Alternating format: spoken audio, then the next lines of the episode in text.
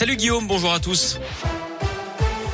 Et à la une, cette bonne nouvelle pour les automobilistes. Le pont de Vernaison rouvre à la circulation dès aujourd'hui. Les automobilistes qui pourront donc de nouveau emprunter l'ouvrage dans les deux sens. Désormais, les véhicules seront retenus par un feu installé sur l'île de la Table Ronde en cas de fermeture du passage à niveau. Je rappelle que la circulation des poids lourds reste strictement interdite sur le pont de Vernaison.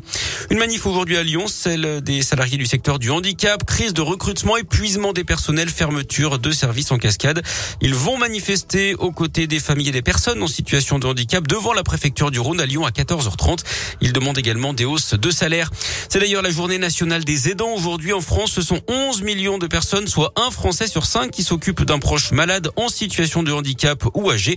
Et parmi eux, plus de 700 000 au moins de 18 ans. Un chiffre sans doute sous-estimé car les jeunes et leurs familles ignorent ce statut de jeunes aidants. Écoutez euh, Cyril Desjeux, il est directeur scientifique d'Andéo, une association qui améliore l'accompagnement et l'accès à la cité des personnes fragiles et qui vient de réaliser une étude sur les jeunes aidants situation qui passe souvent sous les radars, puisque on ne pense pas toujours que ces jeunes puissent être aidants, à la fois pour des raisons euh, directes auprès de la personne qui peut avoir besoin qu'on réalise des gestes à sa place, mais aussi pour des raisons indirectes, qui peut être de venir en aide à l'aidant dit principal, qui peut être euh, le parent, par exemple, en aidant à s'occuper euh, des frères et sœurs, ou en faisant un peu plus de tâches domestiques euh, dans la maison, mais il y a aussi des jeunes aidants qui viennent en aide directement à leurs parents, qui peuvent avoir également un handicap moteur ou un handicap psychique ou un handicap sensoriel par exemple et qui ont aussi besoin d'avoir de l'aide de ces jeunes aidants. Parmi les pistes à l'étude, la mise en place dans les établissements scolaires des actions de sensibilisation auprès des élèves, un guide a également été rédigé. Vous toutes les infos sur radioscoop.com.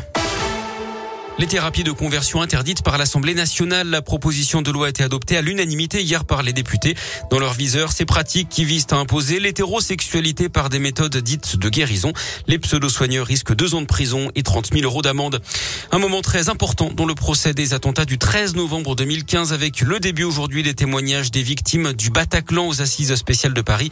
90 des 130 victimes avaient trouvé la mort dans la salle de spectacle ce soir-là. Un appel à témoins dans l'agglo, ça fait suite à la mort d'un cycliste fauché sur la 42 au nœud des îles à Vaux-en-Velin samedi dernier vers 5 heures du matin. La victime n'a toujours pas pu être identifiée.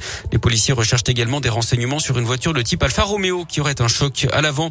Le nouveau doyen des Français habite près de chez nous, Marcel Metz de Saint-Romain-en-Galles. C'est au sud de Lyon, tout près de Vienne. À 112 ans, il devient le plus âgé des Français après le décès hier de Jules Théobald qui avait trois mois de plus que lui. Marcel Metz est ancien taxi ambulancier et garagiste. Il est né le 12 juillet 1909. Du foot avec les demi-finales de la Ligue des Nations Italie-Espagne ce soir. Demain, la France affrontera la Belgique. Hier, les Lyonnaises ont bien commencé la Ligue des Champions. Victoire 3-0 chez les Suédoises de Haken. Victoire également de Lasvel en basket 94-69 au Portel.